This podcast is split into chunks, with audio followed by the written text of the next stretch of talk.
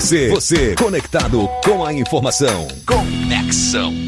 Elisiane Correia. Verdinha FM 946.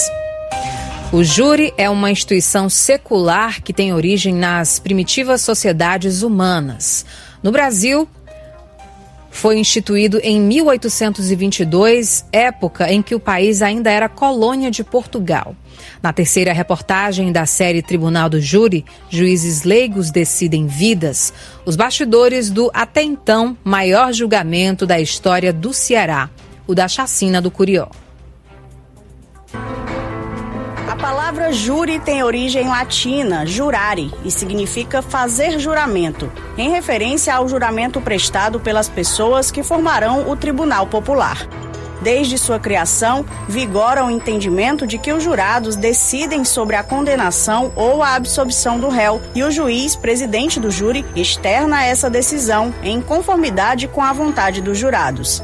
Assim, o magistrado declara o réu absolvido ou condenado, sempre de acordo com a vontade popular representada pelos jurados. Em Fortaleza, entre 800 e 1.500 pessoas são alistadas para participar do júri popular em um dos cinco tribunais do júri da capital. Essas pessoas são responsáveis por julgar crimes dolosos contra a vida, como é o caso da chacina do Curió. Quase oito anos após a chacina, os primeiros julgamentos aconteceram em junho e setembro de 2023. A Procuradoria-Geral de Justiça criou uma força-tarefa com sete membros para atuar no caso.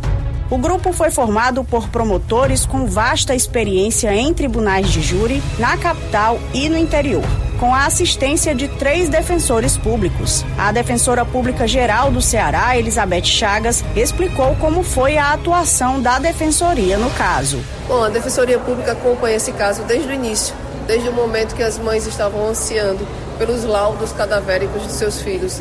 E a defensoria entrou meio sem saber como ali, mas foi no IML, que é a, a Perforce, para conseguir esses laudos e entregar, porque era importante naquele momento para essas mães receber os laudos cadavéricos de seus filhos. Então a defensoria, desde o início, está nesse processo, auxiliando as mães, auxiliando também os sobreviventes, para que eh, possa tomar todas as providências cíveis, administrativas e também criminais. No domingo, 25 de junho, após cinco dias, o primeiro julgamento da chacina do Curió no Fórum Clóvis Bevilacqua, em Fortaleza, terminou com a condenação de quatro policiais militares. O conselho de sentença, formado por sete jurados, acatou integralmente a tese do Ministério Público do Estado do Ceará, responsável pela denúncia dos acusados. Em 6 de setembro, os oito policiais réus no segundo julgamento da chacina foram absolvidos pelos jurados de todos os crimes dos quais eram acusados. Os jurados votaram por mais de seis horas a portas fechadas. Esses PMs eram os agentes que estavam de serviço e em viaturas na madrugada dos assassinatos. E na noite de 16 de setembro, o Tribunal do Júri divulgou a decisão do terceiro julgamento do caso. Após mais de 12 horas de votação e cinco dias de julgamento, dois PMs foram condenados e seis absolvidos. A diretora executiva da Anistia Internacional Brasil, movimento mundial de pessoas que fazem campanha pelos direitos humanos, Jurema Werneck, acompanhou o processo.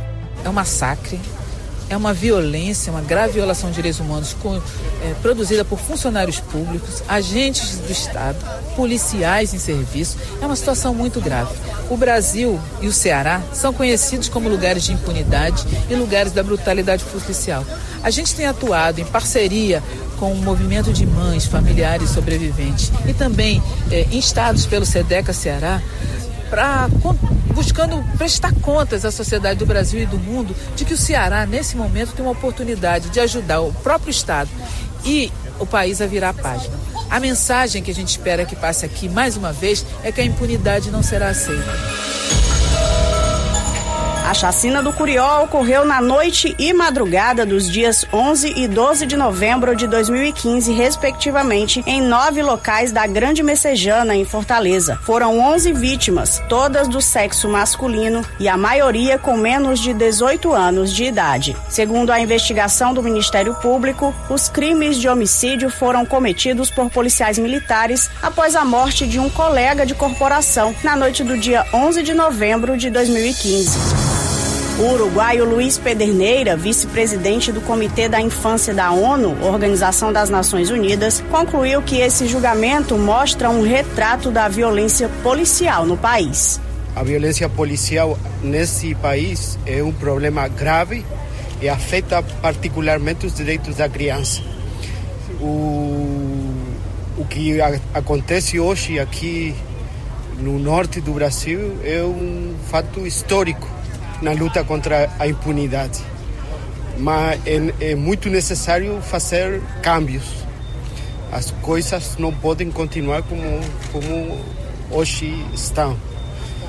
As crianças necessitam ser protegidas e não atacadas, eh, mortas, torturadas pelos agentes da polícia. Eles devem ser os primeiros em proteger. Mas o, o que aconteceu aqui foi grave por isso. E o que vai acontecer é histórico na luta contra a impunidade e a não repetição desses crimes.